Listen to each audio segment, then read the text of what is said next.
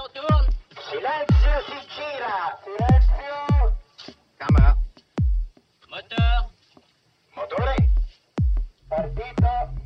Check. Odissea 14702 prima. Avanti. Azione. Les podcasts de la Cinémathèque. À l'occasion de la rétrospective que la Cinémathèque française consacrait à Jane Birkin en janvier 2017, et à la suite de la projection du film Je t'aime moi non plus de Serge Gainsbourg, dialogue avec Jane Birkin, animé par Frédéric Bonneau.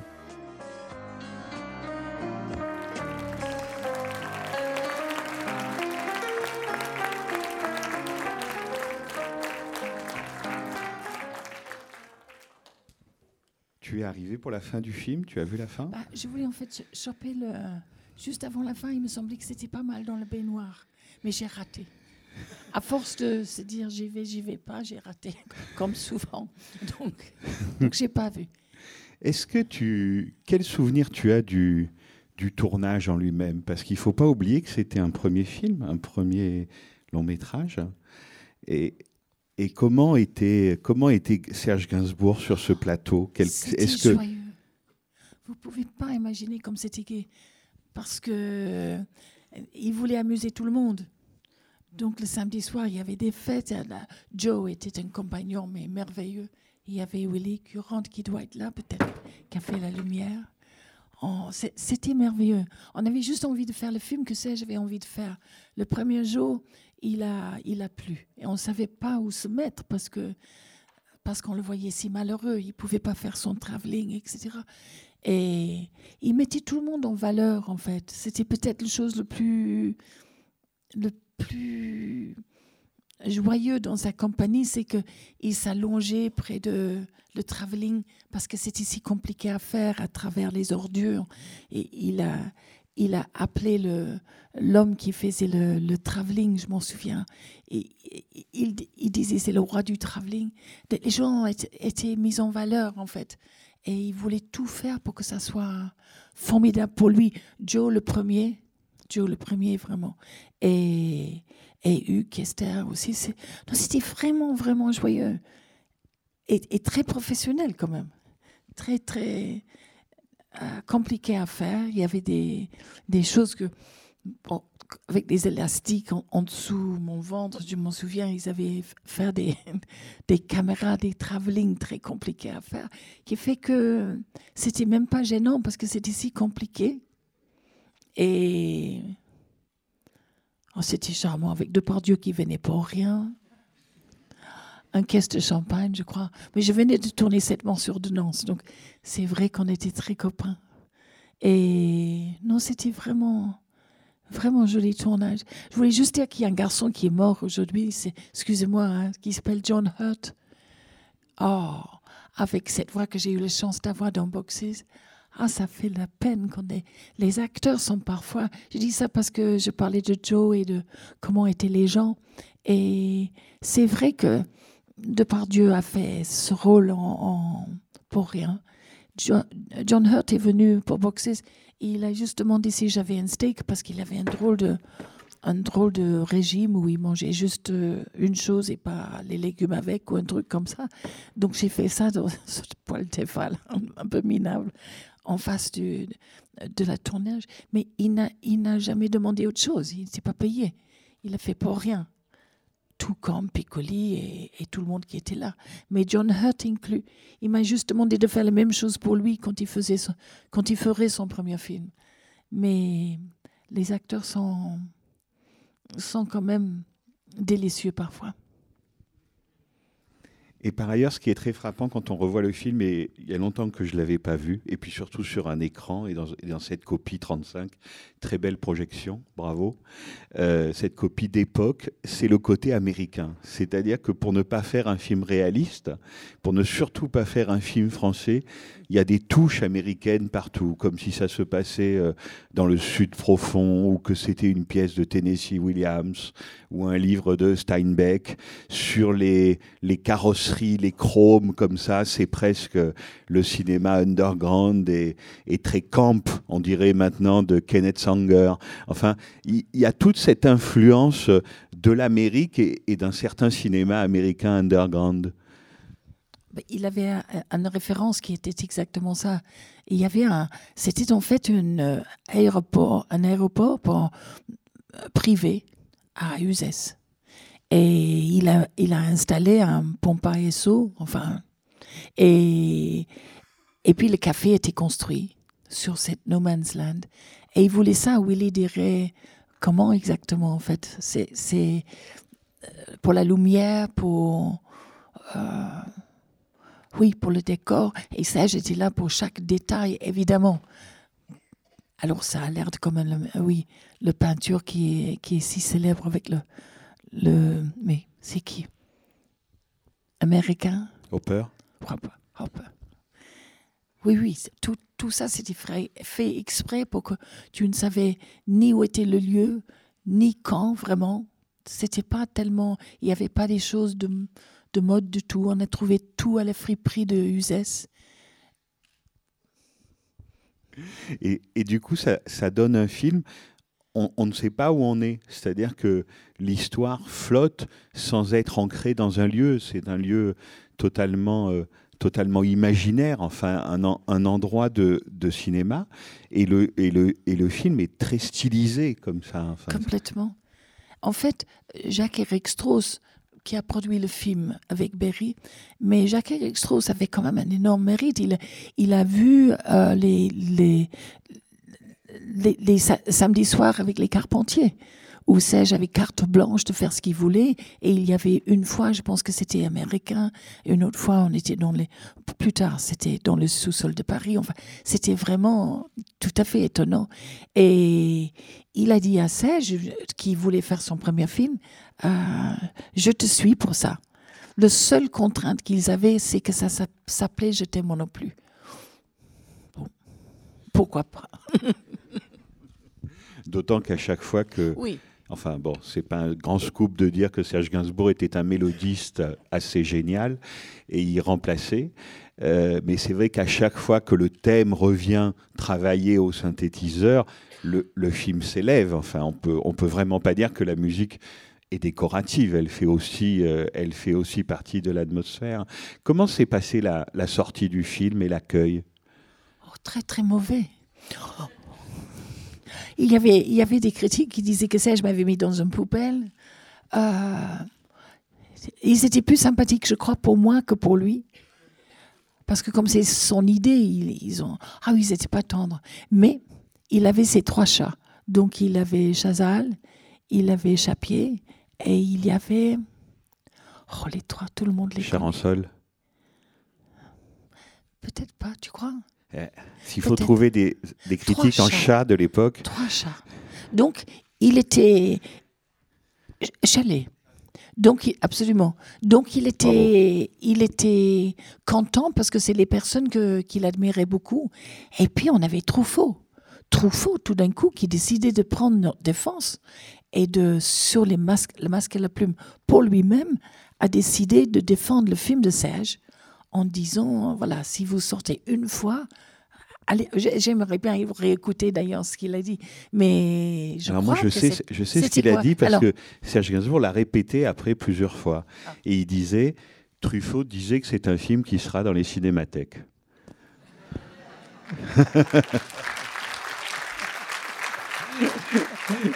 et, et, et il ajoutait, mais tu sais mieux que moi comment il parlait, c'est fait, il y est.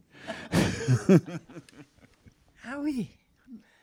Ah bah donc, on avait alors les, les gens pour lui, enfin pour, pour lui, pour nous, euh, et le film qui était vraiment euh, extraordinaire. Alors, il a pu, il a pu ne pas être blessé, il s'est accroché à ces personnes-là. Et c'est sorti quand même sur le Champs-Élysées, enfin c'était vraiment... c'est un film qui sortait normalement, si j'ose dire, parce qu'il y avait un ah si si si, il y avait un, c'était pas Jacques Lang encore, c'était l'homme avant avant lui, de droite mais très ah Michel Guy Michel Guy, qui nous a sauvés parce que c'était l'époque où tu passais pour un film X. Et si c'était un film X, tu étais obligé de sortir uniquement à Pigalle, je crois. Enfin, ça, ça réduisait ton, ton sortie. Et, et nous, on est passé à travers grâce à lui, son intervention, je crois. Et, alors, on est sorti normalement. Alors, j'avais envoyé maman sur le Champs-Élysées. Je trouvais que c'était bien. Ah, Elle, était tellement stoïque et tellement britannique et tellement bien comme femme. Elle a dit que c'était quand même formidable quand je courais dans l'herbe avec Nana. Non, mais c'est bien, c'est bien. Elle a dit on dirait la petite sirène. Donc c'est vrai que d'une certaine manière, c'était avalable pour elle avec cette idée-là. Mais après, euh, moi, je n'ose même pas le voir avec vous. Donc, si quelqu'un m'a dit que c'était bien, donc j'oserais aller un autre fois. Je suis un dégonflé parce que il me semblait qu'il y en avait un scène ou deux de trop de cul, en fait. Euh, mais bon, c'était comme ça et, et c'est comme ça que ça, je voulais. En Angleterre, vous n'aviez pas l'idée de l'horreur. Oh là là, alors il y avait là un type euh, qui était en plus Alexander Walker, je pense qu'il s'appelait. Et ils ont dit, mais, encore pire, enfin absolument affreux. Et puis, il m'a dit, mais dans une cocktail party, je sais pas, il m'avait dit, mais pourquoi euh, Serge n'a pas fait euh, sur Vichy France, sous Vichy France Alors j'ai dit qu'il me semblait qu'on l'avait déjà fait avec Visconti, enfin, je sais pas. C'était les propos tellement racistes presque. Enfin, comme tout le beauté pour Serge, c'était que ça soit un camionneur, que ça. C'était bien qu'il n'a que Dirk Bogard a refusé.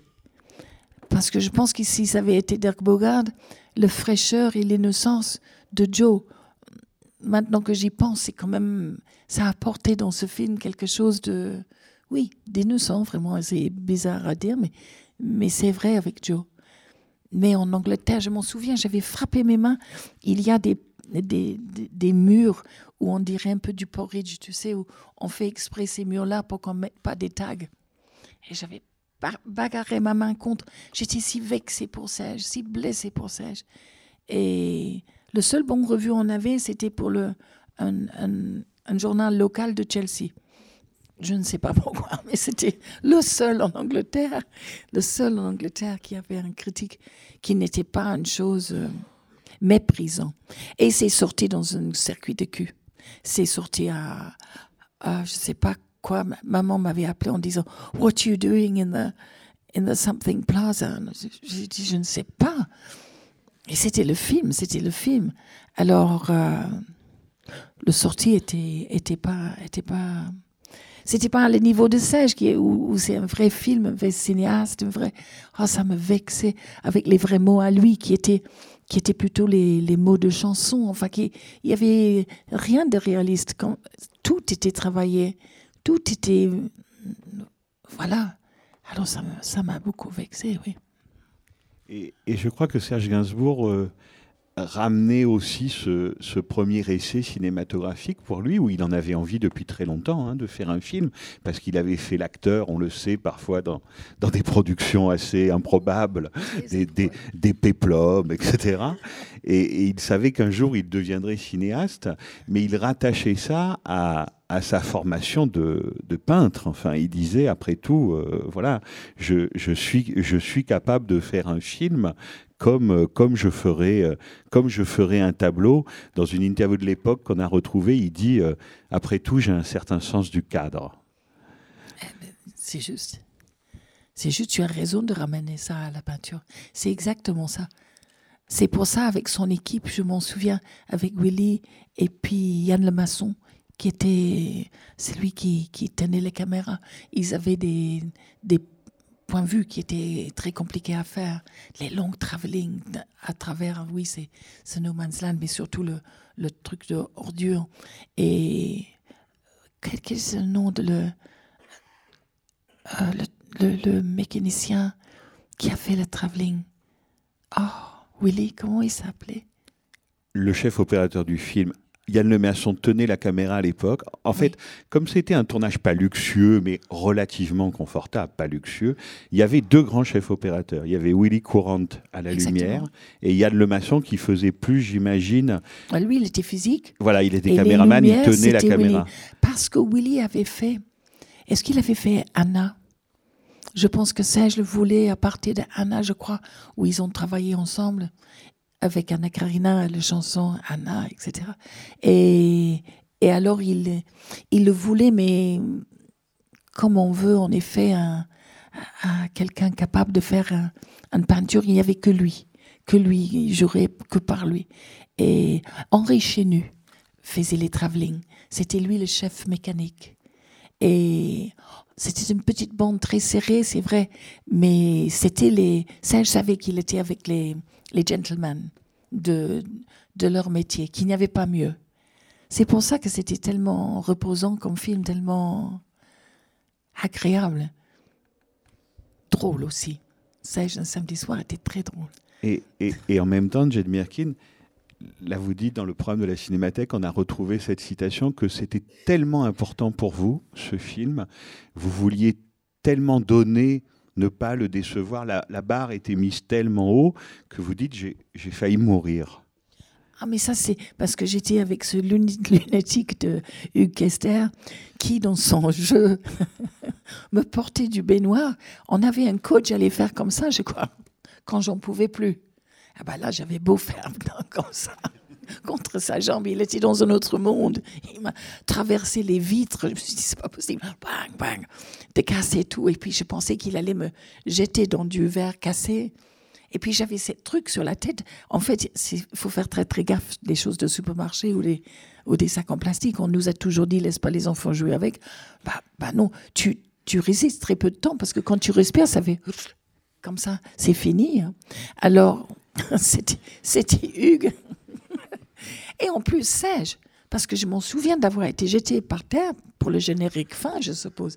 Et, et Serge n'avait pas arrêté la caméra. Après, il a il a dit je pense qu'elle est morte, ou des choses comme ça. Enfin, c'est sur les, sur les roches, quoi. Mais c'est vrai que je le voulais, je le voulais. Et cette dernière scène, j'avais trouvé que c'était vraiment. J'avais dit à maman que c'était vraiment ah. Leur affaire, lui et, et Hugues, et puis moi. Et c'est vrai, c'est shakespearien, c'est vrai, c'est vrai. Mais je voulais pas le décevoir, non. Mais personne voulait le décevoir. Joe, dans un samedi soir, à la fin du tournage, malheureusement, avait fait bang dans un verre. Il a découpé tout ici, dans, dans ses doigts, tous les tendons. Vite, vite, hôpital. On ne pouvait pas lui, lui donner un anesthésique parce qu'il avait bu trop. Donc, on a cousu vrai, en vif. Et il voulait rester avec Serge pour faire tous les gros plans qui étaient de sa main, d'ailleurs, changeant des vitesses de cette camion. Et, il avait la main comme une patate, tu sais, quand on a cassé tout. Mais il voulait le faire. Je ne sais pas si c'est sa main ou pas sa main. Je crois que c'est sa main quand même. Alors, Joe non plus, il ne voulait pas décevoir Serge, mais à un point, je l'ai vu là. Il est venu de Los Angeles à New York pour jeter moi non plus à la rétrospective de le, de le cinémathèque de, où il nous a fait honneur à, à, Charlotte et, et, à moi, à le Lincoln Center. Et Joe est venu. Et j'avais oublié à quel point il était drôle, parce qu'il y avait une femme, bien sûr, dans les questions et, et réponses, euh, qui a dit à moi, euh, quand j'ai dit que voilà tout le monde nous crachait dessus pour les, euh, pour les critiques, elle a dit, euh, et avec la libération de la femme, il- vous a dit quoi? Alors, j'avais compris quand même que c'était pas sympathique comme, euh, comme question. Enfin, c'était délicat. Hop, qui venait à mon secours? Joe, qui a dit, mais elle jouait un garçon. Oh, c'était bien. Il était bien quand même.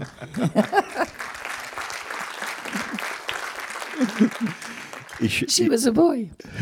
et c'est vrai que le revoir comme ça, avec les films de Warhol évidemment qu'on a en tête, mais on se dit qu'il avait une, une présence. Et d'ailleurs c'est ça le film, parce que que ça soit Depardieu qu'on voit très peu, mais quand il est là, il est bien là. Toi, Joe D'Alessandro, Kester, qui est un acteur très différent, qui est un acteur plutôt qui vient du théâtre classique, qui ensuite va tourner avec Éric Romer, avec Alain Tanner. Mais on a l'impression que ce qu'on cherchait vraiment, c'était euh, la présence physique, quoi, l'animalité. C'est vrai que quand Joe D'Alessandro entre dans une pièce, mais c'est un western, enfin, c'est. a Oui, et Joe voulait faire que des westerns. Il en avait marre de faire les films dangereux. Et puis, quand il est venu à Paris, il a rencontré Serge grâce à Anne-Marie Berry, Rassam. Euh, bah, il est tombé sous le charme de Serge. Donc, il a dit, bon, dernier coup alors. Mais en fait, il voulait être un acteur sérieux. Il, vou- il voulait faire les westerns. Il est, parti pour Italie après. Et il a fait ou pas fait les, les westerns. C'est vrai. Et puis, euh, je crois que Serge avait contacté euh, pour le rôle de, euh, de- du garçon. Il est, c'était. Oh, écoute, le mémoire, c'est, c'est une chose effrayante quand même. Euh, tu sais, cette beauté sur terre qui est mort, euh, très brun. Tu vois pas qui c'est? Personne ne sait qui c'est. Serge voulait pour le troisième personne avant, avant de Avant trouver Kester? Kester. Pour le rôle de Padovan. Pierre Clémenti. Ah, Pierre Clémenti. Clémenti, oui. Et Clémenti est arrivé chez Serge à rue de Verneuil et puis il a dit à Serge, t'as du papier? Alors Serge a trouvé le, un trame de papier, euh, tu sais, pour, euh, pour les secrétaires, ce qu'il avait dans son bureau. Et puis l'autre dit, mais non, il avait rien compris, Serge. Il voulait rouler un joint. Donc, et c'était fini? Il n'était pas tout d'un coup. Il, il était compromis comme mettre en scène immédiatement. Alors, qui faisait le guet devant le rue de Verneuil? C'était Kester. Il dormait devant la maison pour jouer le rôle. Et ça, j'étais tellement à la fin séduite par ce garçon qui voulait tellement le faire. Donc, entre Joe qui a décidé un dernier coup, allez hop, amoureux de Serge, il le ferait. Et après, Hugues, moi, évidemment, en jouant le rôle de ma vie, il me semblait. euh, il avait ses acteurs. Et puis, il a pris des acteurs de deuxième rôle qui lui tenaient à cœur. Je m'en souviens très bien de tous leurs affaires avec les bidets. Je ne sais pas ce qui reste parce que j'ai pas vu le film. Il y y a une séquence très étrange dans le film, mais en même temps, c'est curieux parce qu'on a presque l'impression que c'est là que le film décolle en même temps. Peut-être parce que c'est la plus risquée.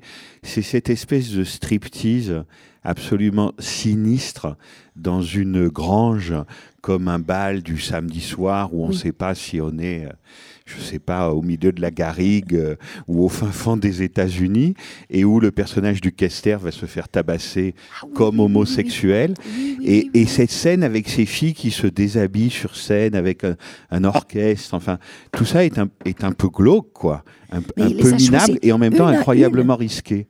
Et oui, oui, oui. Mais, mais ils sont venus pour quelques jours. Tu sais comme c'est difficile. Ça, j'étais au petit soin. Au petit soin autour d'eux. Tout, tout comme il était avec l'homme qui pétait tout le temps, qui était avec nous tout le temps. Où il ajoutait des proutes.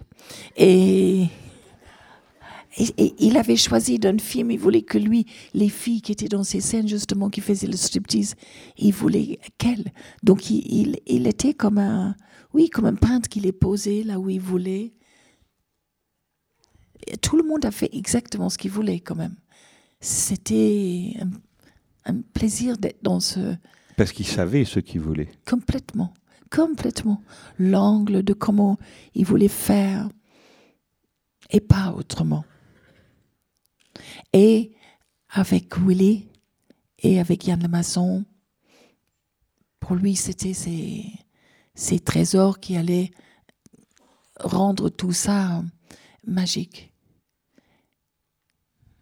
Et puis le lieu, le lieu, mais on vivait dans un grand château avec Kate, Charlotte et Sergio, bien sûr, et un fille au père, et puis tous les acteurs. C'était pas vraiment un hôtel, ils ont ouvert pour nous. Et puis les roches étaient, je crois que c'était, c'était dans le cinéma de, euh, qu'est-ce que j'ai dit où on était? Uzès.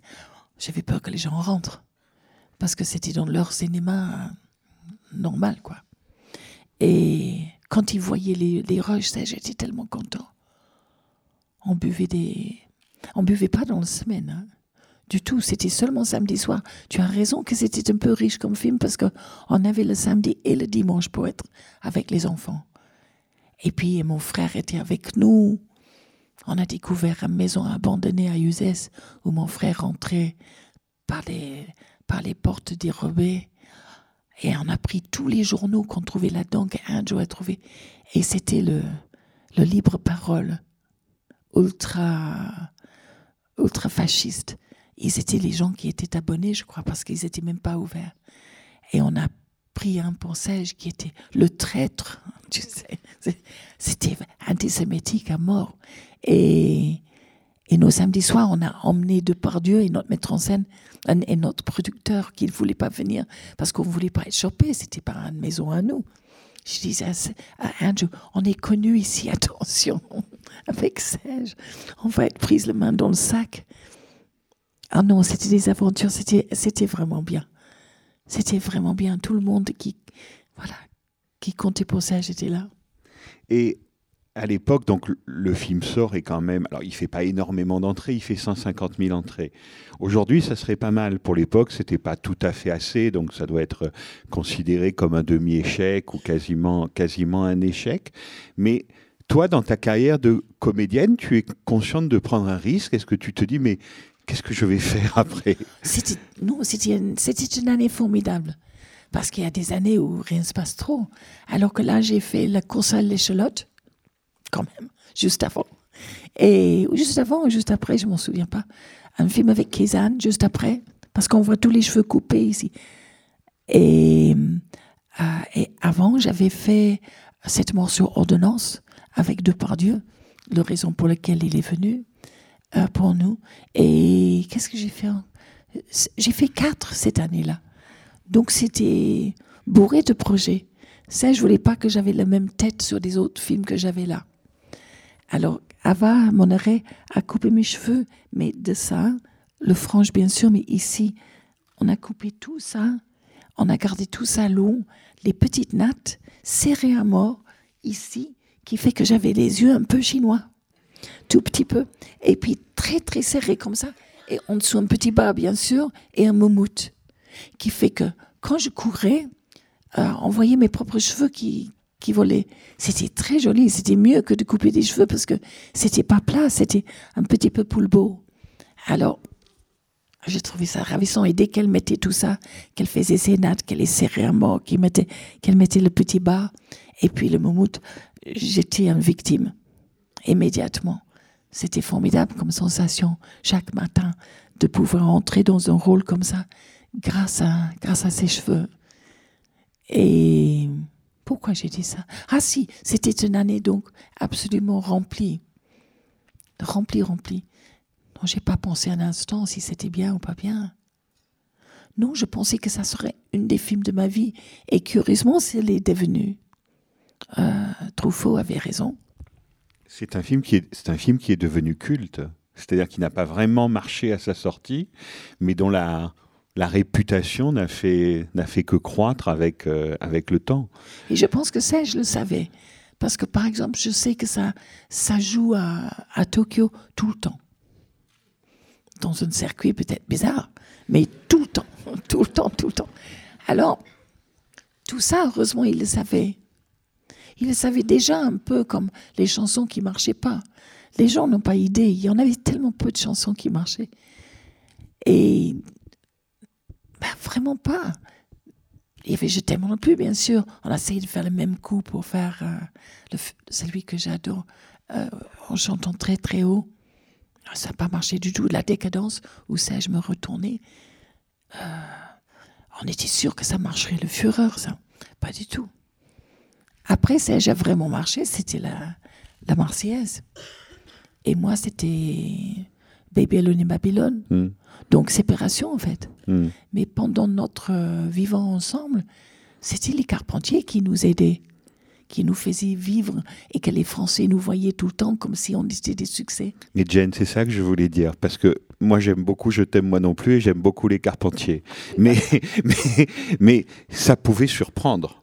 c'est vrai. Parce que c'est quand même, voilà, tu étais très souvent le samedi soir chez les Carpentiers et tu faisais ce film-là. Enfin, Ben c'est- voilà. quand même, quand même un grand écart que, que l'époque autorisait, peut-être naturellement ou pas si naturellement, mais enfin c'était possible.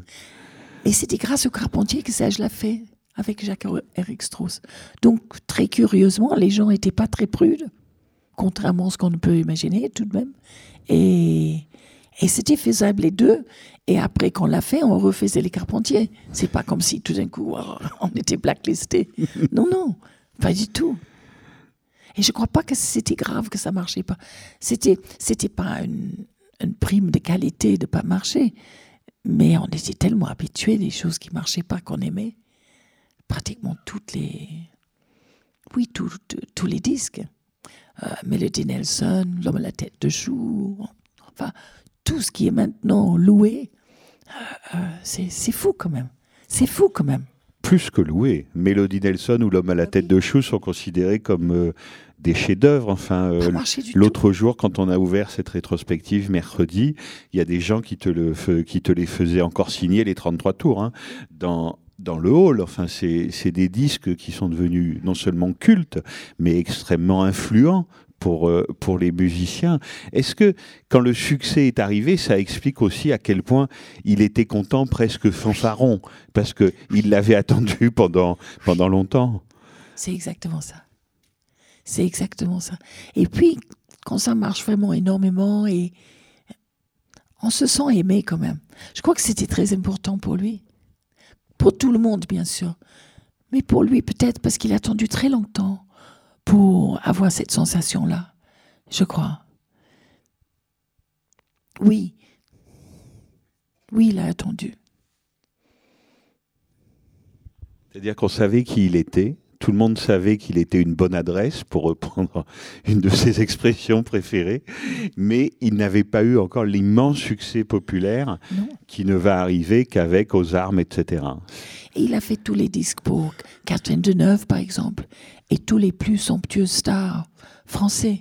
Il, voulait ça, cette marque-là.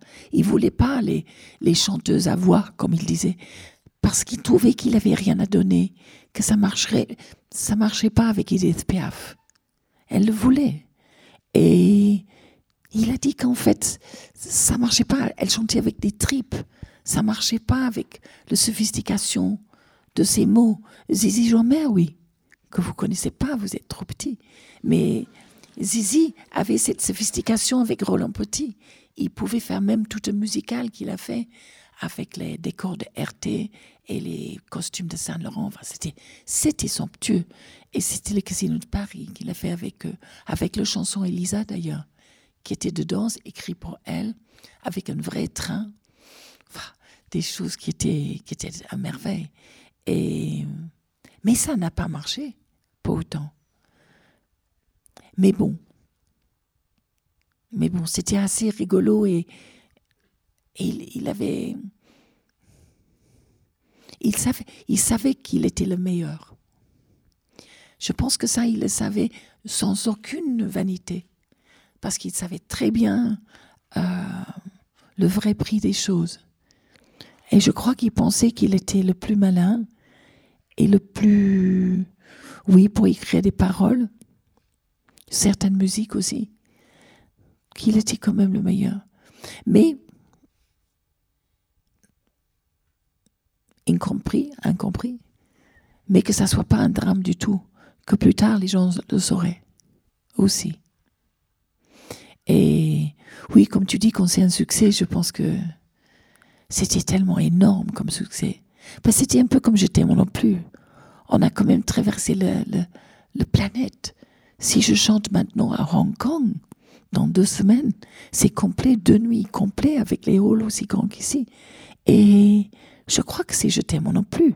On se rend pas compte, mais tu vas dans les pays et puis, je sais pas, j'étais un peu perdue sur un, tournage de Charlotte en, en Amérique du Sud et il y avait un, j'allais au marché, enfin, à Antiquaire, pour chercher des, des- des choses pour elle, pour mettre ça dans sa chambre, pour, pour que ça soit drôle quand elle revient. Et j'ai tombé sur des vieux cartes postales, bien sûr. Et puis, il y avait un vieux type qui a cavalé dans l'arrière-boutique. Il et puis, il est sorti avec une disque de Je non plus. Il a dit, c'est vous? J'ai dit, oui, oui. Signé, j'ai dit, mais signe tous comme ça, plus d'argent. Et, j'ai signé pour tous les vieux brocanteurs. Et c'était extraordinairement gay. C'était un, c'était en Amérique du Sud, tellement inattendu. Alors, c'est vrai que, que Je t'aime non plus était vaste, mais on était tellement, on était tellement jeunes que c'était super, mais, mais bon, il n'était pas fanfaron euh, avec Je t'aime non plus. Je pense qu'il était vachement touché parce que c'était, c'était dans les charts anglais. Et ça arrivait jusqu'au, je sais pas, il se plaisait à dire 69 donc pour, pour rire, mais, mais tout le monde savait qui on était. Enfin, c'était, c'était énorme. Là encore, ma pauvre maman. J'avais un papa aussi qui, stoïquement, il nous a défendus. Mais moi, j'avais mis le disque, mais pour les respirations lourdes, j'enlevais le, le truc et puis je remettais. Et maman a trouvé que c'était Les respirations lourdes? oui, oui. Le deep breathing. Et, et, maman trouvait que c'était une très très jolie mélodie. Ce qui est juste. Qui mord le queue comme ça. C'est vraiment une mélodie incroyable. J'étais moi non plus. Et, et mon frère est arrivé pour jouer le tout. Ah, mes pauvres parents. Parce que quand même, c'est énorme comme affaire. C'est plus énorme encore que Blow Up ou n'importe quoi. N'importe quoi. Et, et papa, à la, à la où, où il était, il m'a défendu, mais formidablement, parce que les gens étaient très carrés, hein, quand même, pour jeter moi non plus. Alors tu imagines le film qui sort après? c'est, quand même la, vie à, à Londres était, était difficile pour eux. Mais, mais c'est vrai qu'au même temps, comme on disait, j'étais populaire. Comment expliquer en Angleterre que tu es populaire et pas juste sur lui magazine que j'ai fait beaucoup, vu par Serge toujours? Et finalement maintenant ça va. Maintenant pour le chanter Serge avec le Philharmonique ça va. On va chanter en Angleterre grâce à Marks and Spencer. Parce qu'il n'y a pas d'argent en Angleterre. Mais pour ça, pour ça on, on- on est aidé par, par eux. Et, et Serge était flatté que les Anglais, quand même, savaient qui il était. Et puis les taximans. J'avais raconté ça sur le BBC. J'étais banni de nouveau l'autre jour. Enfin, pas l'autre jour, mais il y a, il y a très peu de temps. J'étais dans un taxi anglais et à Londres. Et puis le taximan m'a dit euh, Oh, hello, love, what do you do? Alors je me suis dit Est-ce que je fais semblant, comme souvent, que je, que je travaille dans l'humanité, euh, un peu vaguement et je prends le petit estropontin comme ça pour, pour lui parler parce que c'est plus marrant de lui parler. Comme ça, tu sais comment elle vit à Londres, etc. Et puis à un moment donné, j'ai j'ai tenté le coup et j'ai dit, uh, long time ago, I made a record uh, called Je t'aime non plus with Serge Gainsbourg. Fucking je t'aime. Il a, il mis le frein. Il a dit I had fucking five children on that fucking record. Il a utilisé le mot cinq fois. J'ai dit ça sur le BBC où on est banni pour une fois. Oh, cinq fois. J'ai coulé l'émission. J'étais grondé encore à cause de ce béni taximan. C'était trop bien, c'était trop bien. Donc tu vois combien d'années après, il doit avoir 60 ans bientôt à la retraite. Et ils s'en souvenaient de ça, c'était, c'était quand même formidable. Donc le film Je t'aime plus, je pense pas qu'il l'a vu, mais le, mais le couple et le et Serge, Serge, c'était, c'était vraiment bien. Mais d'ailleurs, ce côté chanteuse aussi, bien sûr, en chantant les chansons de Gainsbourg, quand on a choisi parmi ta filmographie, on l'a pas pris. Et puis je me dis après qu'on a eu tort, mais c'est pas grave, on le passera un de ces jours. C'est le film d'Alain René. On connaît la chanson. Oh, mais je suis là deux secondes, je crois. Et oui, mais c'est bouleversant. Parce Oh que non. je trouve que le film est plein d'idées géniales, Génial. mais que toi, tu sois la seule à chanter ta propre chanson, qui est quoi dans cette scène bouleversante avec Bakri, À un moment, c'est c'est toute une vie aussi, c'est toute une carrière et beaucoup de beaucoup d'albums et beaucoup de chansons qui défilent. Oh, J'étais tellement flattée d'être demandée par Alain René. Et je l'avais invité dans mon petit appartement que j'avais pris en face de Olivier Rollin. Une petite chose meublée, vraiment très très laid. Et Alain René arrive avec ses tennis. Enfin, il était habillé avec les tennis et un drôle d'anorak, probablement comme toujours, mais moi je l'avais jamais vu. Et il arrivait, a- il m'a dit Est-ce que vous avez du café? J'avais un énorme truc de café, mais pas très bon comme je fais en Bretagne avec un filtre, quoi, qui remplit tout le cafetière. Très fort parfois. Comme j'étais très nerveuse, je pense que j'ai mis un giclée de plus de poudre à café. Et puis j'ai vu avec terreur que j'avais déjà rempli le tasse d'Alain René peut-être peut-être quatre ou cinq fois. Et j'avais peur de le tuer. Parce qu'il était là sur le canapé et puis il bougeait plus. Et il a fait un petit somme. J'ai dit, mais comment vous avez fait? C'est des cafetières entières. Il a dit, j'ai un cœur qui, qui marche, qui est plus lent. Donc il dormait tout le temps quand il était enfant dans les classes. Et on disait, mais vous êtes un enfant qui est insupportable. Enfin, vous dormez tout le temps, vous êtes un paresseux. En fait, c'était son cœur. Il a dit qu'il aurait été un athlète extraordinaire. Je le trouvais tellement formidable, tellement formidable. Et puis, j'avais tellement peur parce que je me suis dit, il va être déçu quand il me voit. Et puis, il a dit, mais parce que je vous veux. C'était si gentil de dire ça. Et en effet, avec les vraies chansons. Mais les autres étaient drôles en chantant avec les voix d'hommes et les voix de femmes. Je trouvais oh, délicieux ce film. Délicieux, délicieux. Non, tu as bien fait de ne pas le prendre quand même. Non, non, non, faut pas exagérer. C'est pas le mien. Il faut le faire pour Sabine Oui, mais il y a quoi? Un jour. Quoi est vraiment une Il très belle chanson? Je viendrai embrasser Sabine. Tu faisais allusion à, Blow Up tout à l'heure, il est passé avant-hier, je crois, là, dans cette salle. Euh, c'est pareil, tu es, on te voit, on t'oublie pas même, tu es nu aussi, et euh, le rôle n'est pas immense, mais en même temps, tu étais là au bon moment. C'est-à-dire que c'était un moment important euh, de l'Angleterre, de Londres, de la vie culturelle. Oui. Et puis c'était peut-être le plus grand cinéaste du monde, ou un des plus grands cinéastes du monde, qui venait donner sa vision de ça, justement, de cette modernité, de, de ce contemporain. Tu as quel souvenir euh, du tournage de Blow Up et, et de la rencontre, si rencontre il y a eu, elle a peut-être été furtive, avec Michelangelo Antonioni Oui, c'était un vrai homme élégant. Il était magnifique. Et je pensais que, parce qu'on m'a demandé de faire un, essai, je pensais que ça serait le même qu'une cousine où on lui a demandé de faire comme si elle refusait un, un- rendez-vous par téléphone. Donc je me suis dit, bon, il va avoir un téléphone, qu'est-ce que je vais dire? Et j'y vais à Pinewood Studios, je pense, en tout un studio, je crois que c'était Pinewood. Et, et puis il y avait un grand mur, je crois que le mur était noir et j'avais une craie à la main, et pas le contraire. Et puis il y avait quelqu'un qui m'a dit, euh, il, faut, il faut écrire votre nom, votre nom, et chaque troisième lettre, vous tournez en profil. Comme je suis dyslexique, je me suis dit, pour J-A-N, je tourne en profil. E. B, I. C'était terriblement difficile à concentrer. Et il m'a dit, non, non, beaucoup plus grand que ça. Alors j'ai commencé le J énorme. Et puis, un Italien arrivait en disant, pourquoi vous faites ça? Alors je me suis dit, est-ce que je suis supposé d'être quelqu'un qui est c'est Ban the Bomb ou un truc comme ça? Ou est-ce que je peux juste dire qu'il y avait un homme qui a dit d'écrire mon nom énorme sur le mur? J'ai fini par dire qu'il y avait un homme qui m'a demandé d'écrire le nom. Et il a dit, vous pensez que c'est comme ça qu'on gagne les rôles? Vous pensez que vous êtes tellement formidable qu'il faut mettre votre nom? Oh, j'étais absolument paniquée. Oh, ploup, ploup. J'ai commencé à pleuvoir. Enfin, à pleuvoir, je voulais dire, à pleurer.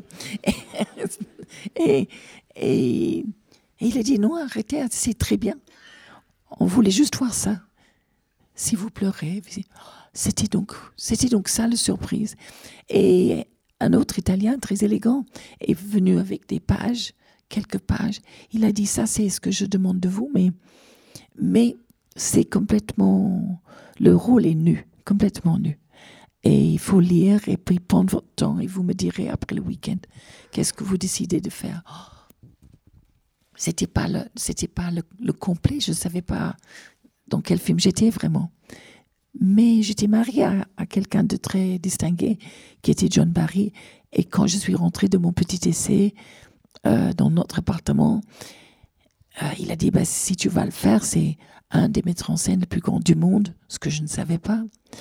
Et il a dit mais tu n'arriverais pas parce que tu éteins la lumière euh, avec nous, etc. Bah, ça, j'ai trouvé ça quand même gonflé. Et, et en effet, éteint la lumière. Mais justement, là-dessus, je voulais absolument prouver que j'avais le, que j'avais le courage de faire ça pour quelqu'un qui n'aimait, qui connaissait pas ça du tout. Je, je venais d'un internat quand même. Et, et je l'ai fait. Et en fait, David Hemmings euh, était très gentil. Il a dit normalement, tu devrais te détourner pas des trois caméras qui étaient là, mais de moi. C'est moi. Vous avez peur de moi, en fait. Ah, alors, j'essaie de jouer un peu mieux, mais bon, dans le papier et tout ça, je pense que l'existence était très petite. Et peut-être trois jours de tournage, un truc comme ça. Il faisait très froid. Il y avait des garçons qui montaient les, lampadaires pour regarder qu'est-ce qu'on faisait, parce qu'on avait enlevé tous les vitres pour pas avoir les, les réflexions, je suppose. Donc c'était un, un tournage quand même très rapide. Moi, j'attendais ma fille Kate très vite après. Donc Cannes n'était pas pour moi. J'étais juste dans les journaux comme Jane, Blow Up Birkin. Ça allait durer quelques années avant que c'était Jane, je t'aime Birkin. Alors, on change l'entre parenthèses. Et quand tu as, quand tu as vu Blow Up, pardon, hein, mais on est un peu obsédé par Antonioni à la Cinémathèque, on lui a consacré une grande exposition il y a quelques années. Et c'est vrai que je trouve que le film garde son pouvoir de, de fascination. Quand tu as vu Blow Up, tu t'es dit qu'en plus de lui, de toutes ces idées qu'il pouvait avoir sur le cinéma et sur les êtres humains, il avait vraiment capturé quelque chose de, de l'ère du temps, de, du Londres et de l'Angleterre de ces années-là. Oui, c'est exactement ça, parce qu'il y avait une révolution culturelle, en fait. Donc, c'était pas seulement le cinéma, c'était aussi, bien sûr, le théâtre, mais c'était aussi la peinture, c'était aussi la mode, c'était la musique avec le Beatles, enfin, c'était absolument tout. Et tout se passait sur le King's Road. Et on n'était pas conscient de ça parce que on vivait là de toute façon. Et, et dans cet environnement, ce qui était drôle pour Antonioni, c'est qu'il ne trouvait pas le mode justement pour nous. Donc il a peint à la main nos chaussures, euh, nos robes étaient aussi peintes parce qu'il il avait une telle idée de ce qu'il voulait précisément. Elle, je pense, avec les collants roses et, et, et sa petite robe, il voulait qu'elle, qui était plutôt blonde, soit brune. Moi, qui étais plutôt souris, que je serais blonde. Donc, il a fait d'après son idée de, de ce qu'on serait comme si on était des cutouts, comme des petits personnages où on ajoute une robe ou on l'enlève. Et, et on avait, il a, il a saisi. Pour moi, c'est le chose le plus magnifique, c'est l'arbre. Chaque fois que je passe dans un parc vers le crépuscule et tu vois les troncs d'arbres et tu entends le, le, fr- le fruissement des, des feuilles et on regarde dans l'air forcément et c'est presque noir et blanc et puis on redescend l'arbre. C'est vrai que quand on arrive vers par terre, tu te demandes si s'il va voir un corps. Ça, c'est très fort d'avoir fait ça. Si Vanessa Redgrave allait être là. C'est- très étrange parce que quand même dans le monde entier, il y a des parcs. Dans le monde entier, on se fait attraper vers l'heure de fermeture. Euh, c'est comme des eaux, il y en a partout. Alors cette image-là, c'est vrai que ça, c'est ça, c'est celle que je garde de Blow Up. C'est c'est pas nous. Mais bon, c'est vrai que c'est- je crois que c'était une nouvelle nom qui était peut-être italien, je sais pas, Je sais et qu'il a décidé de le faire à Londres parce que justement c'était à Londres où tout se passait. Hmm. Et cette mannequin-là qui était euh, Verouchka, qui était tellement long et enfin des photos de mode de Bailey, de Jean Shumton, etc. C'était c'était une très jolie époque.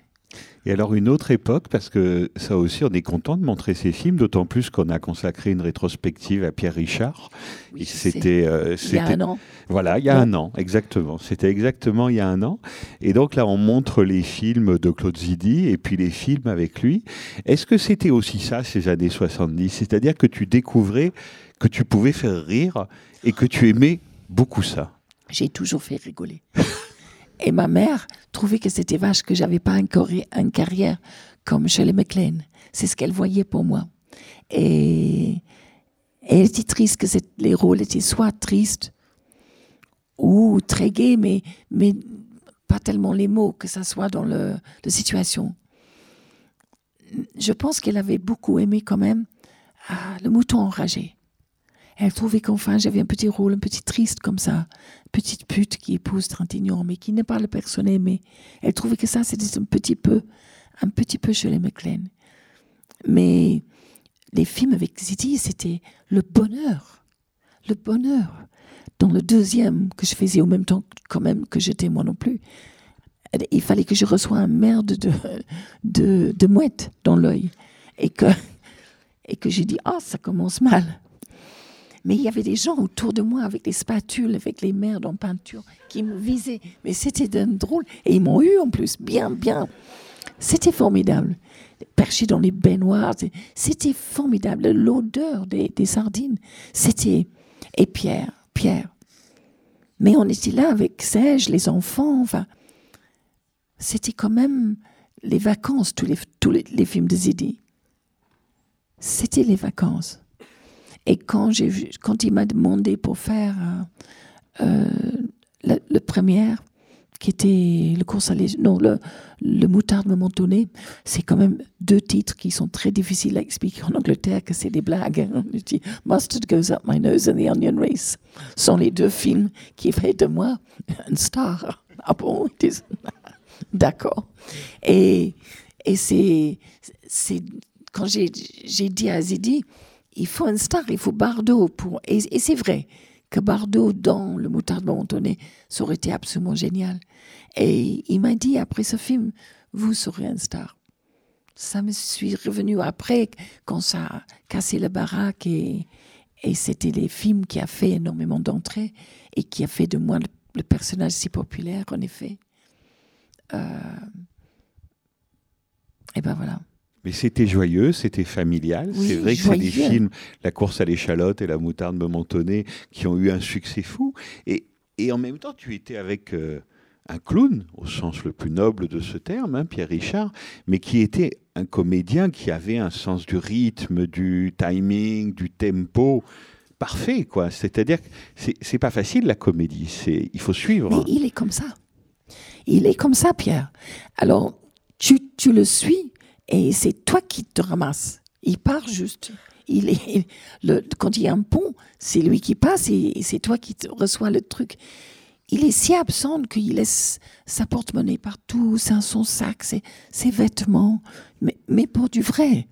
Alors tu le regardes avec curiosité parce que il me semblait que j'étais maladroit, mais c'est rien en comparaison de Pierre. Alors les deux ensemble, je trouvais qu'on aurait pu faire la Russie, la Chine, qu'on aurait pu être en Afrique. Ça aurait dû continuer, mais 20 ans notre affaire, comme l'African Queen quelque part. Parce que nous deux, quand je, vais, et c'est quand même très très rare, mais dans un pays qui touche euh, la Russie, ils me demandent où est mon mari, et c'est Pierre. Richard, parce que je crois qu'ils ont mis nos films euh, en permanence sur leur télévision no- toute leur enfance, un truc comme ça.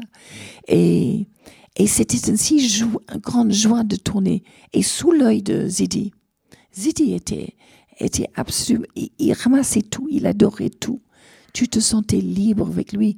C'était vraiment gai. Et puis, quand même, le, le course à je m'en souviens de nous sur une plateforme en attendant un, un train pour du vrai, hein, pour aller à Brighton. Et il y avait les attentats de la bombe. Donc, il y avait tout d'un coup Pierre qui était dans un caddie à un moment donné avec notre chef de production. Et puis, je l'ai embarqué chez moi. J'ai dit, peut-être les hôtels, c'est pas très sûr. Il vaut mieux dormir chez moi. Et je l'avais mis dans le lit de ma fille qui avait des petits barreaux. J'ai vu Pierre le matin, comme ça. Non, délicieux, quoi. Délicieux. Jen, samedi prochain, euh, j'espère qu'on arrivera à le localiser d'ici là. On- on- tu parleras avec un, un autre cinéaste très important euh, dans ta vie et dans ta carrière, c'est Jacques Doyon. Et c'est Oui. vrai que on, est, on, on va y arriver. hein, mais On a bien fait de rigoler aujourd'hui. Ça- ça- ça, c'est- non, mais c'est vrai.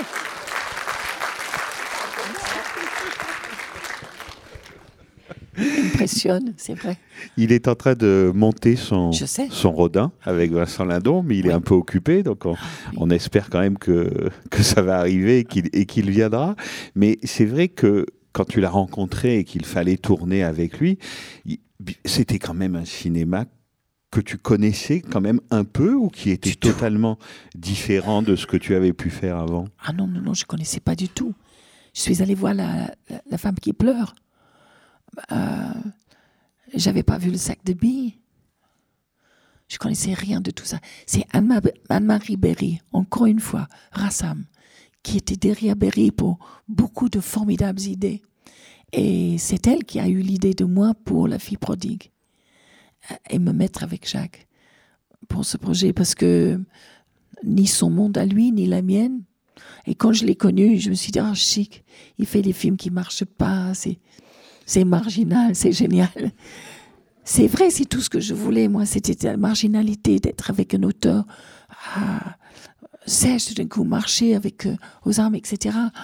Je trouvais ça bien, les, les personnes très compliquées. Bah, ça, ceci dit, il était compliqué. Mais, mais c'était génial, ça, de tomber sur un autre monde. Et quand on vous demande de jouer avec votre cerveau, que vous, vous êtes à la hauteur des, des sujets et des, des personnages compliqués et, et tordus et désolés, malheureux. Ça, c'était un, un chance fou. Et puis, il faut savoir avec lui que si les gens sont bien dans ses films aussi, il ferait n'importe quoi pour qu'ils soient bien. Donc, euh, les filles, généralement, ils veillent pour qu'ils les découvrent. Et généralement, elles sont. C'est parfois leur meilleur rôle, sont avec Jacques. Moi, c'est sûr. Et, et même s'il a fallu 100 prises, 120 prises, il les va. Il les va, et puis c'est pour vous. Parce que sur l'écran, c'est vous qu'on voit. Et, et il est prêt à, à tout pour que ça soit le plus émouvant possible et de jamais vous rater. Ça, c'est formidable d'être avec quelqu'un qui veut pas vous rater. Parce que je ne sais pas s'il a expliqué beaucoup, mais quand il a fait la drôlesse, il avait la petite, m'a dit, euh, qui est sur le bord du lit. Et, c'est juste avant le monologue sur les sardines. Et, et lui mettre en scène, elle qui commence le monologue et qui a la brillance dans les yeux, qui ont des personnes juste avant qu'ils pleurent et qui se remplissent de larmes comme ça pendant la prise. Et il entend la caméra qui fait tac, tac, tac, tac, tac, tac, plus de pellicule. Il tient la petite et puis un assistant court et c'est pas juste un bobine, il fallait remplir, c'était c'était tout. Et il a tenu pour, pour que ça casse pas.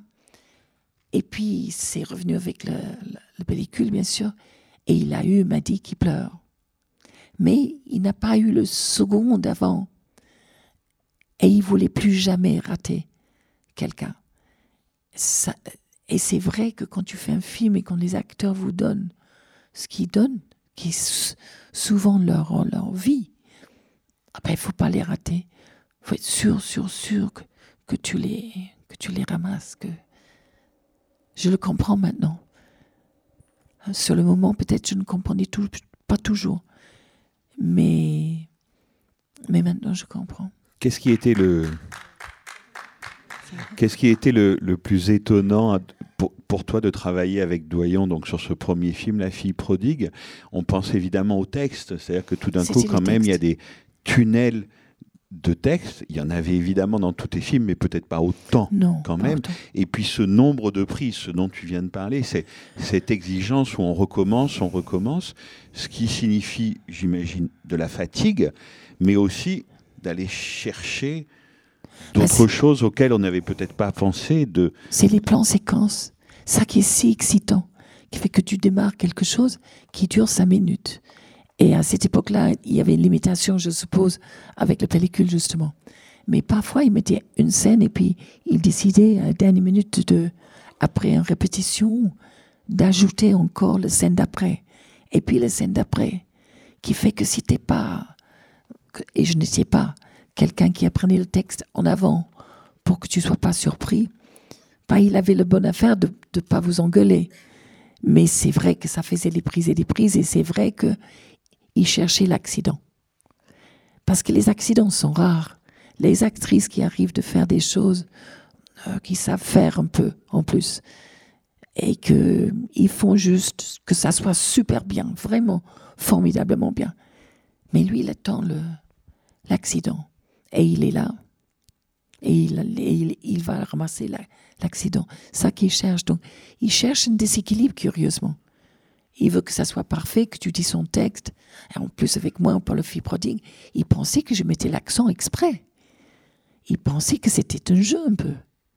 Il m'aimait bien parce qu'il voyé dans, dans la vie privée avec Serge. Et je ne sais pas ce qu'il pensait vraiment. Mais je crois qu'il pensait que c'était pas aussi dramatique que ça. Et, et il voyait les masculins, les féminins. Enfin, c'était pas juste le texte, c'était c'était la correction du texte pour que ça soit pas euh, comique à mon contre moi. En plus, ça aurait été. Donc, c'était un travail immense. Et, et le sien n'était pas moins. En fait, il, se- il se met dans un coin, il vous regarde répéter, et puis après ça, il sait où mettre son caméra. C'est pas quelqu'un qui fait un storyboard et tout ça. Il est inspiré par ses acteurs.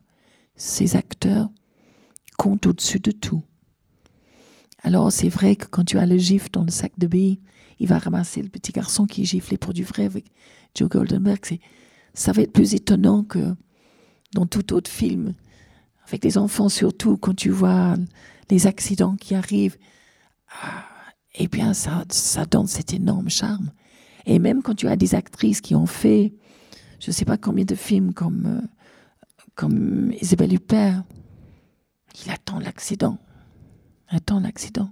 Et pas, parfois, il a deux actrices qui sont complètement différentes, comme, euh, comme Isabelle Huppert et puis euh, euh, Mona, Béatrice Dalle.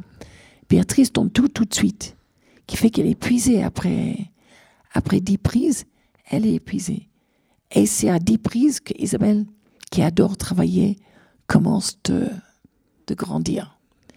Alors il faut garder les deux et espérer que tu vas avoir une prise où les deux sont bien, parce que les plans séquences, c'est tous les acteurs concernés. Alors souvent, c'est pas plus que deux, mais si c'est trois, c'est vraiment encore plus compliqué. Mais même avec deux, si tu as un plan séquence, si un se rate ou un est moins bon que l'autre, tu vas avoir à choisir une prise qui n'était pas l'exceptionnel, qui va être quelque chose au milieu où les deux sont bien.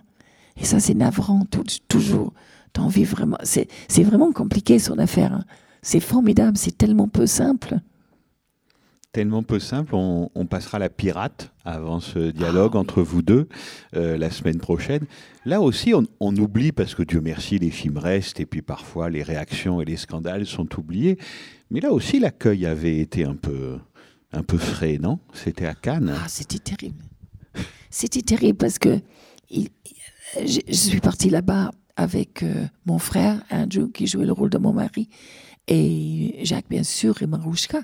Et puis, on, a, on a, j'envoie mon frère à la, à la projection pour le presse. Et je disais, t'inquiète pas, Jacques est tellement euh, adoré par les gens, euh, surtout dans les festivals. Tu risques rien, c'est, super, vas-y et enjoy yourself dans une ambiance tellement savant et formidable de festival de Cannes avec les intellectuels. Je, reçois un coup de téléphone à, minuit avec quelqu'un qui a dit quelque chose que je comprenais pas et qui me disait mais tu es au courant pour le, le scandale, le projecteur de presse? Oh, je me suis dit Andrew, pauvre Andrew, où est-il? Est-ce qu'il est en train de rentrer en Angleterre par n'importe quel moyen? Enfin, C'était une horreur d'apprendre ça. Et plus tard, il est arrivé dans notre chambre. Il, il a dit Well, once in a lifetime, one has to live through that. Et je dis Mais qu'est-ce qui s'est passé? Et il a, dit, il a dit Dès le départ, dès le générique, début, il y avait des, des gens qui, qui huaient le générique début. Et on n'avait encore rien fait.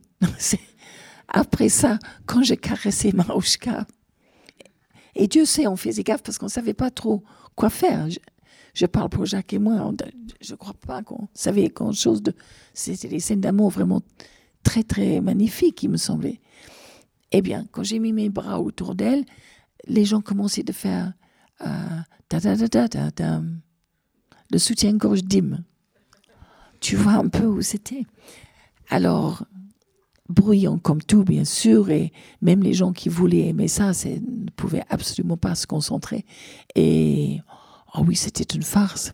Mais après, il y avait la conférence de presse le jour après.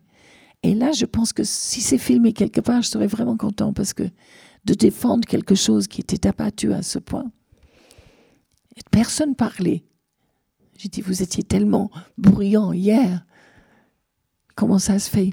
Et puis il y avait un type qui m'a dit, vous ne trouvez pas que c'est un peu beaucoup quand euh, votre mari essaie d'enlever votre bague de mariage dans la salle de bain? J'ai dit, qu'est-ce que vous avez vécu, vous? Enfin, ça me semblait le minimum comme geste euh, d'un mari euh, où tout le dépasse, où il ne sait pas quoi faire. Alors je pense que la conférence de presse était quelque chose de vraiment bien.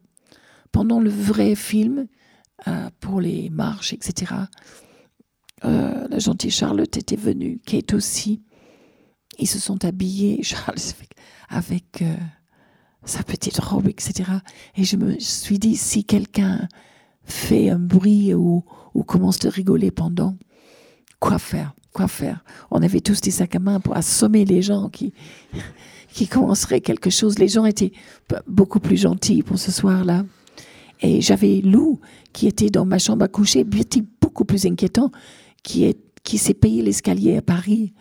Donc j'ai fait un aller-retour. Jacques voulait le faire, pour être honnête. Et comme maman, je me sentais tout d'un coup, pour le coup, moins dépassée. Donc j'ai dit non, non, moi. Et je suis partie de Cannes pour trouver Lou qui n'avait plus de dents. Elle avait tout réenvoyé à l'intérieur. Je l'ai cherché partout, dans les couches, etc. Pas de dents. J'ai trouvé une dentiste le dimanche qui a dit, je ne sais pas ce que vous faites avec vos enfants, mais là, ils ont tous tombé dans les escaliers, envoyé leurs dents à l'intérieur.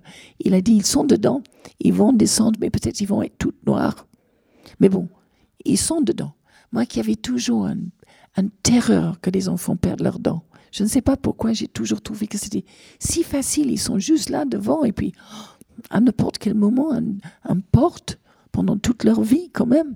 Et, alors je pensais à Lou qui était dans la chambre d'hôtel, qui était jusque-là par Kate et par Charlotte et par, Lola, gardée pour nous euh, en suçant les biscuits, tu sais, les, les biscuits lus dans tous les trous. Et, et alors le film, a- le film est passé. Euh, Jacques est rentré à Paris avec tout le monde. Moi, j'ai resté quand même pour, pour meilleure actrice. Parce qu'il y avait un vent, comme toujours à Cannes, que peut-être, peut-être, dès que Dirk Bogard arrivait sur la scène avec le microphone et il a fait tac, tac au microphone pour voir si ça marchait, je me suis dit, on est cuit.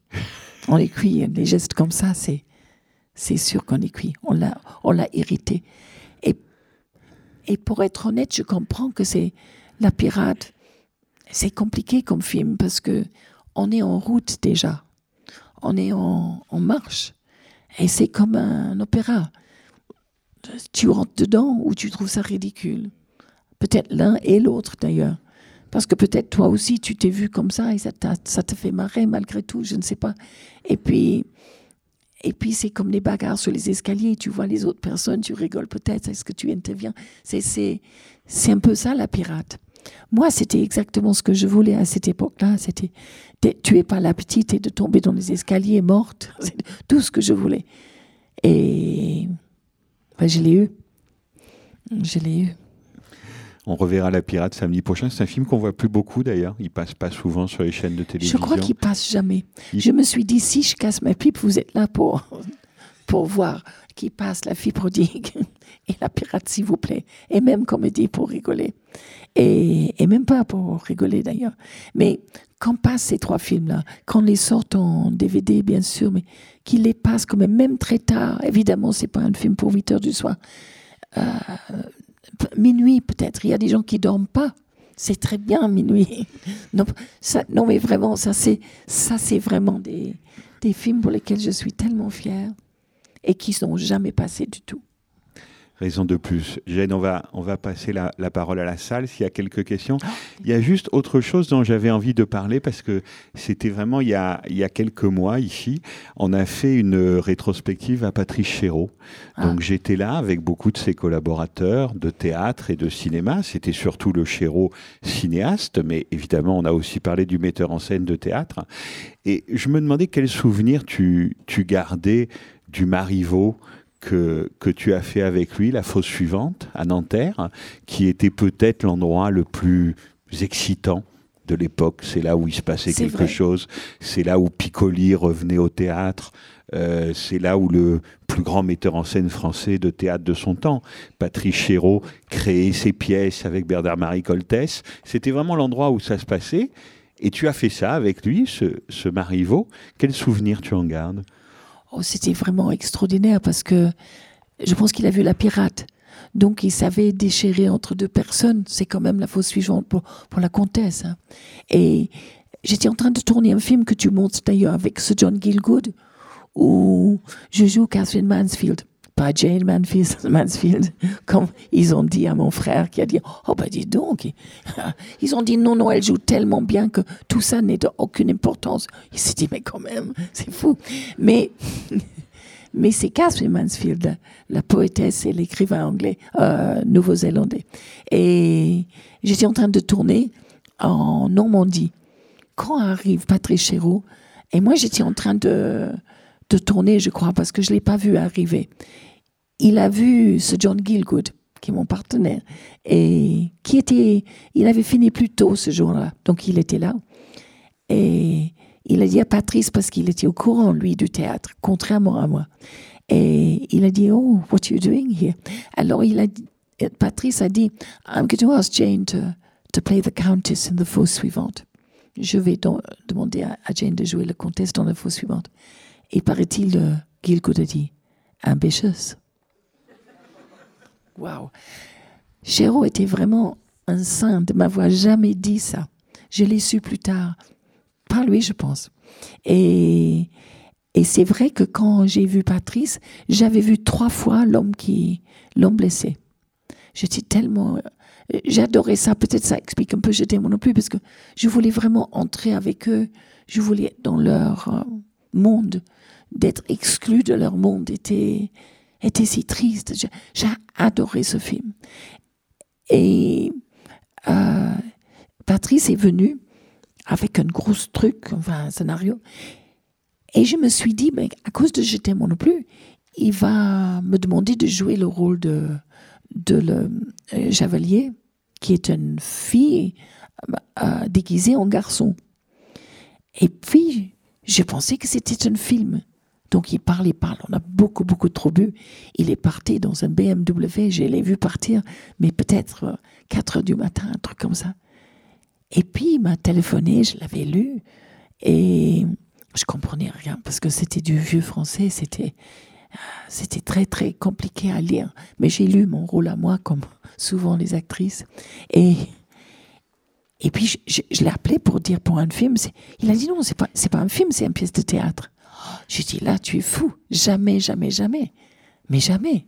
Et en plus, je n'avais pas d'encouragement à la maison parce que Jacques disait que les meilleurs personnages pour Marivaux étaient les domestiques. Et Serge disait aussi, t'es pas sûr d'avoir une scène avec Picolet, euh, c'est moins bien. Alors, quand Patrice appelait, j'ai dit, mais j'ai pas une scène avec Piccoli. Il a dit, faux problème. Il va rôder partout. J'ai dit, mais j'ai, ce foutu accent. Il a dit, faux problème.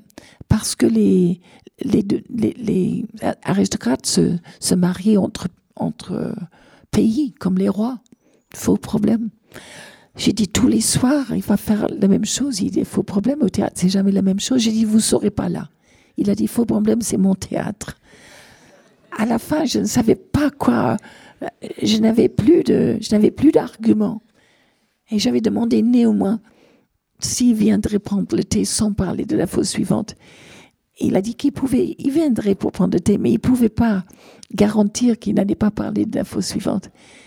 Et il parlait, il partait dans un, un pays étranger, et je l'avais appelé. Je pense qu'il était à l'aéroport. Oui, il m'avait appelé. Si c'était l'aéroport, peut-être c'était lui. Et puis, j'avais vu un acteur cet après-midi-là qui a dit c'est le meilleur metteur en scène du théâtre. Parce que ça, je ne savais pas du tout. Et alors j'ai dit oui. D'accord. Et c'était le meilleur choix que j'ai fait parmi les meilleurs choix que j'ai fait de ma vie. Parce que c'était, c'était Nanterre, en effet. C'était le meilleur metteur en scène que tu pouvais avoir. Mais, mais vraiment, il expliquait, il donnait ses références à lui, sa vie à lui. Quand je disais, mais comment cette comtesse dit, pars, pars. Et puis, quand il part, elle dit, non, non, on reste. Il a dit, ça t'est jamais arrivé au, en bas d'un immeuble de dire à quelqu'un de partir. Et quand il dit, bon, d'accord, et puis il part, tu dis, non, non, en fait, c'était pour rire. En fait, c'était. J'ai dit, mais si, si, si, bien sûr. Bien sûr que oui. Après, j'ai dit, mais ce dédit, qu'est-ce que ça veut dire? Ça veut dire qu'elle est intéressée par l'argent, alors que tu m'as dit qu'elle était quelqu'un de. voilà, qui pensait pas à ces trucs-là. Il a dit, mais prenez-le comme si c'était un. Comme si c'était un. Le, le, le, le bill, j'ai oublié tout d'un coup le nom de. de le, le- comme si c'était le téléphone et votre mari téléphone pour vous, pour les rôles pour vous, pour les choses pour vous, etc. Mais est-ce que vous êtes tellement au-dessus de tout ça que s'il téléphone à quelqu'un d'autre pour un rôle pour quelqu'un d'autre, tu es tellement au-dessus de tout que tu dirais jamais, eh bien, la- l'addition, tu paierais l'addition. Il a dit que c'était le meilleur moment dans un film de Mouchkine qu'elle avait fait à propos euh, de ma faute plus grande écrivain. Molière. Oui. Que tout d'un coup, elle dit Je veux les vêtements. Je veux les vêtements de, de notre tournée quand ils étaient pauvres. Alors, il était comme ça. Donc, il trouvait à chaque chose où tu trouvais que c'était un peu compliqué psychologiquement, il trouvait. Et puis, il avait un assistant qui s'appelle Claude Stratz, avec lequel j'ai décidé de prendre des leçons particulières pour qu'il me, me fait travailler, pas seulement pour apprendre le texte qui était pour moi, pour la lecture, j'arrivais même pas à enchaîner trois mots, tellement c'était compliqué. Et avec Claude, je l'ai, euh, je l'ai enregistré et j'ai appris comme lui. J'ai fait pour la première fois les airs français. Et Marivaux, dans le premier petit morceau que j'avais à dire, tout de même, il me semblait qu'il y en avait une quarantaine de, de R. J'avais mal à la, gorge. Je savais alors que je prononçais comme il fallait les airs français. Et à partir de là, on on me moquait plus de moi. Euh, ils sont, pourtant, je pense que les gens qui sont venus à la première de la fois suivante, sans doute, c'était les gens qui venaient pour voir aussi. Mais j'étais avec Piccoli, j'étais avec la bande de Chéreau aussi, très sûre, très solide. Euh, donc, j'étais le seul risque pour, pour Patrice. Mais quand même, c'était un risque pas mal, parce que quelqu'un qui n'a jamais fait du théâtre, hein, et il faut, il faut parler. Alors, pour le, pour le premier, j'étais à peu près sûre que les gens venaient pour me juger. Et les gens rigolaient quand j'étais par terre, en train de dire Oh, chevalier, reviens à la toute fin. Les gens rigolaient. Alors, j'ai vu Chéreau après, j'ai dit Mais voilà une femme bien dupe, comme c'est dans le texte.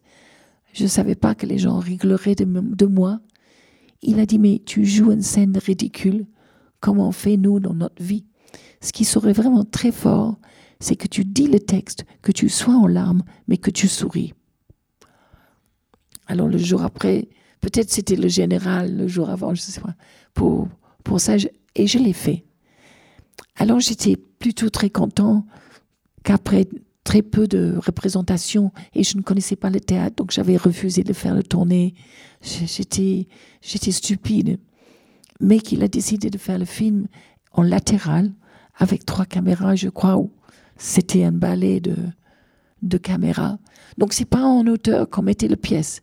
Et la magie de la pièce aussi, c'était parce que c'était en hauteur, il y avait une rampe comme ça. J'étais précédée par la lumière. Il y avait Piccoli en bas, il y avait les croatements de, de, de, de corbeaux, je m'en souviens, la musique. C'était un enchantement, cette pièce. Je pense que tout le monde est d'accord de dire que c'est une des meilleures pièces de, de Chéreau. Et, et là, euh, il m'a capturé.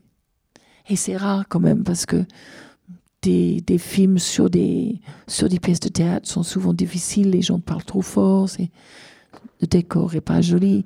Là, je pense qu'il a capturé tout ce qu'il voulait parce qu'il voyait très bien, comme cinéaste, ce qui passait, ce qui passait pas. Et donc, il capturait Piccoli.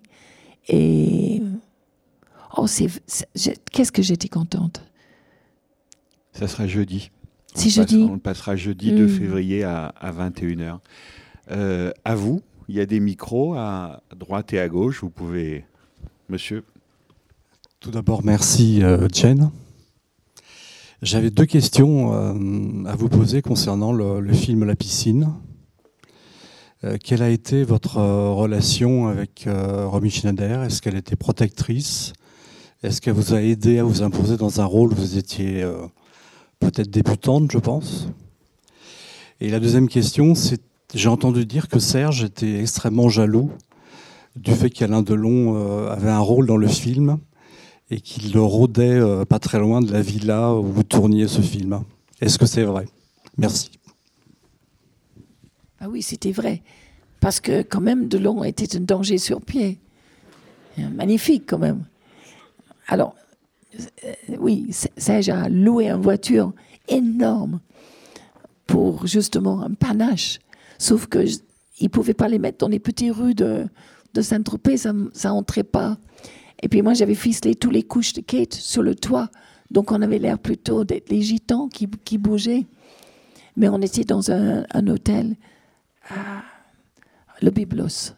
Et, et la vie à- au Biblos était tellement doux. Mes parents étaient là, Kate était là.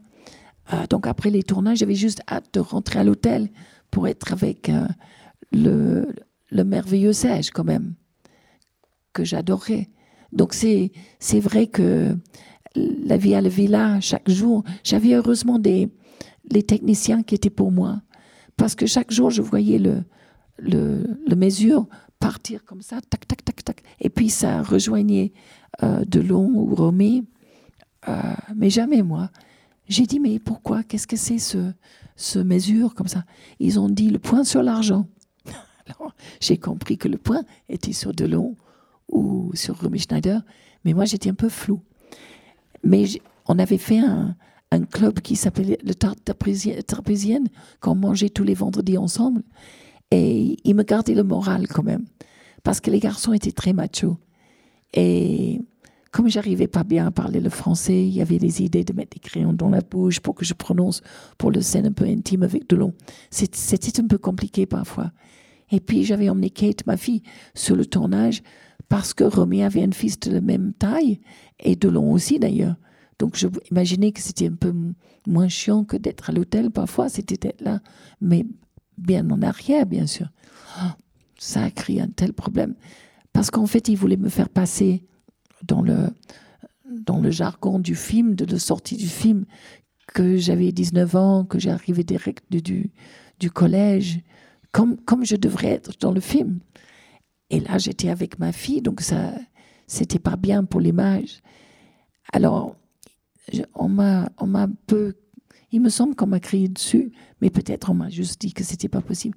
En tout cas, je me suis réfugiée dans les toilettes qui étaient dans le sous-sol, avec Kate, fermant la porte. Et c'est Romy qui est venu taper sur la porte pour dire, il est venu pour dire pardon. Et c'était très gentil finalement. C'était Jacques Deray qui était là, qui était désarmé, qui n'avait pas voulu faire une scène comme ça, qui était intéressé aussi de voir que vous étiez vulnérable, je pense. Mais bon, c'est vrai que c'était Romy qui m'a défendu. Après, ce qui se passait sur le tournage, eux qui étaient si troublants, je savais que c'était les retrouvailles. Je les trouvais divines. Je trouvais lui un peu dur parfois. Il était pas, peut-être comme les examens sont. du genre cette robe ne te va pas ou des choses comme ça. Je sais pas. Elle prenait tout plutôt mal. Et c'était un drôle de coco quand même. Il est un drôle de coco. Mais euh, Maurice était un amour aussi. Et puis c'était bizarre, la fin du film quand même, c'était c'était assez historique avec les, les, vrais, policiers qui arrivaient sur le tournage avec les faux. C'était étrange, c'était toute l'affaire qui était là. Mais nous, dans notre petit monde de, de l'hôtel Biblos, c'était très chaud. Mais donc tout ça, c'était... Voilà. Euh, bonjour. Est-ce que vous pouvez nous parler des films que vous avez réalisés, de, de, de votre et comment vous êtes arrivé à la réalisation? J'avais fait un film qui était pour Amnesty International sur euh, les femmes qui ont disparu. Et il y avait euh, deux Filipinos disparus. Donc j'avais fait ça à Kuala Lumpur, euh, sur les vélos en parallèle. Et tu voyais jamais leur tête. Donc c'était un peu compliqué à faire parce que, en fait, les gens viennent et partent, tu vois leur tête.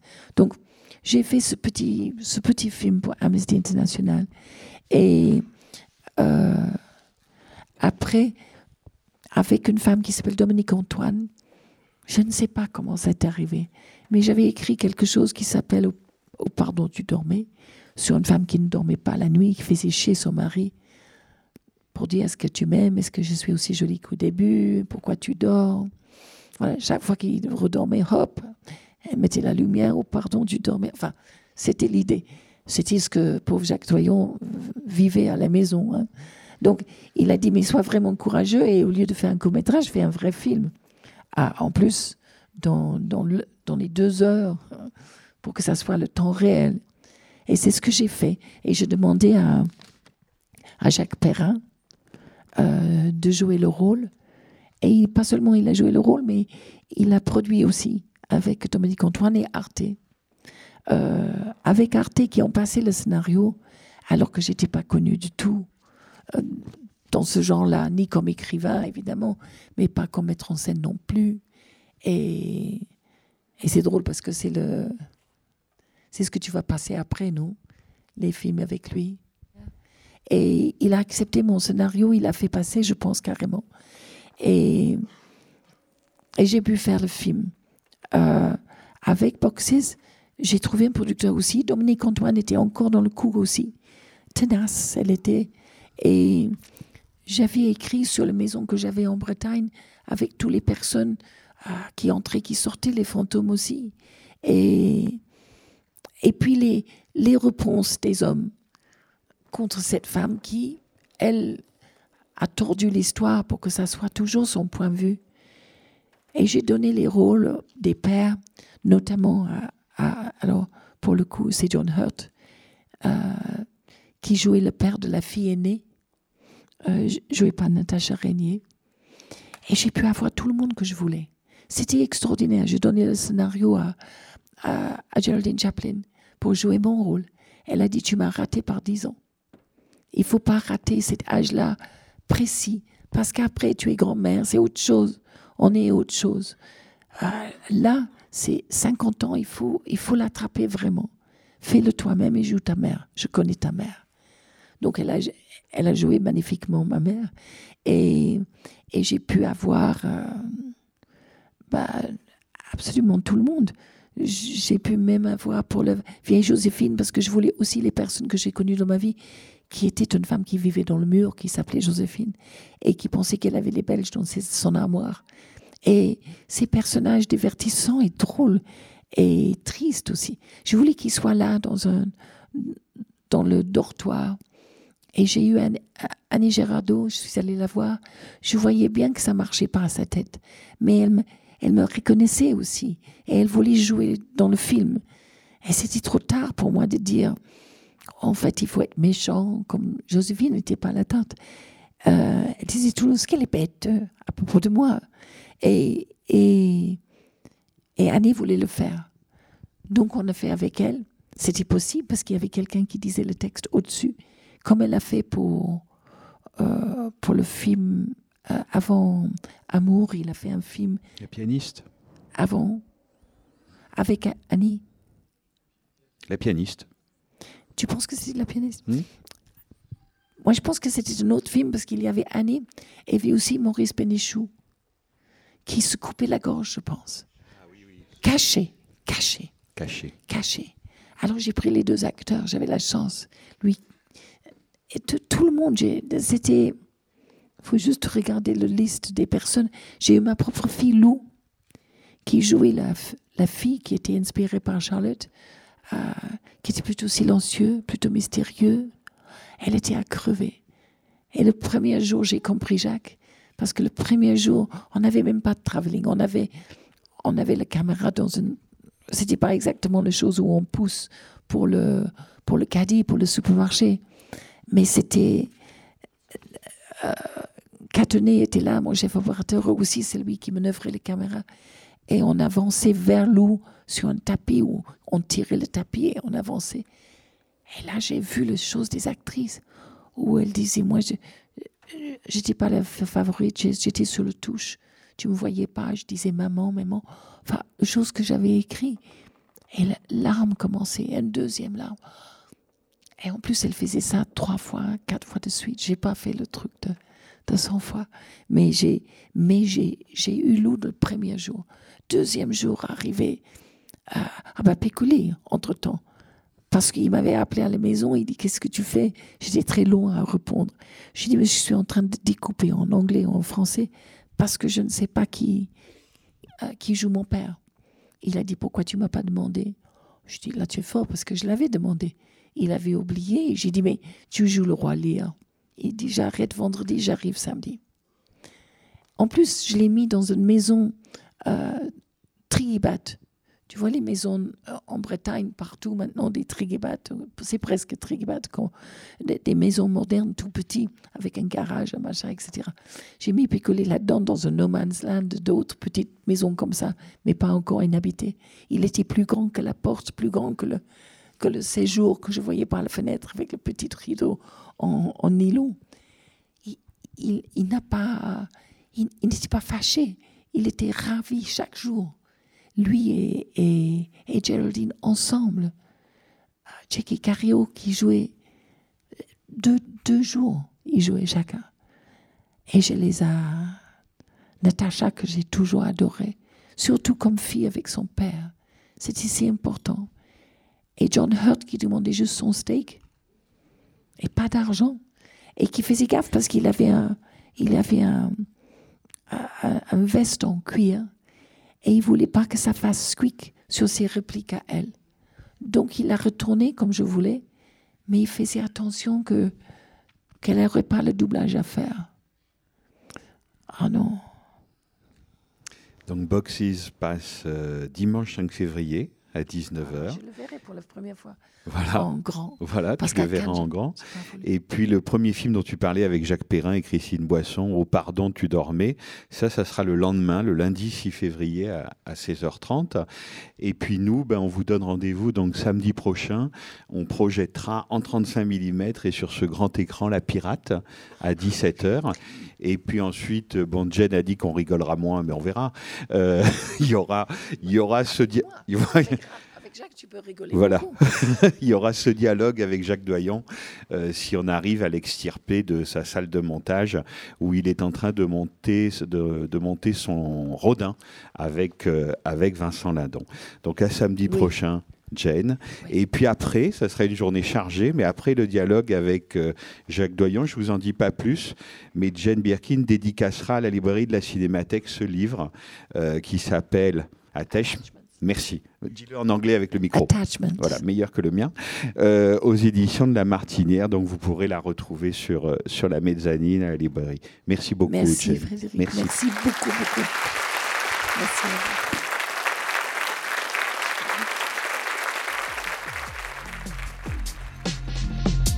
C'était les podcasts de la Cinémathèque française.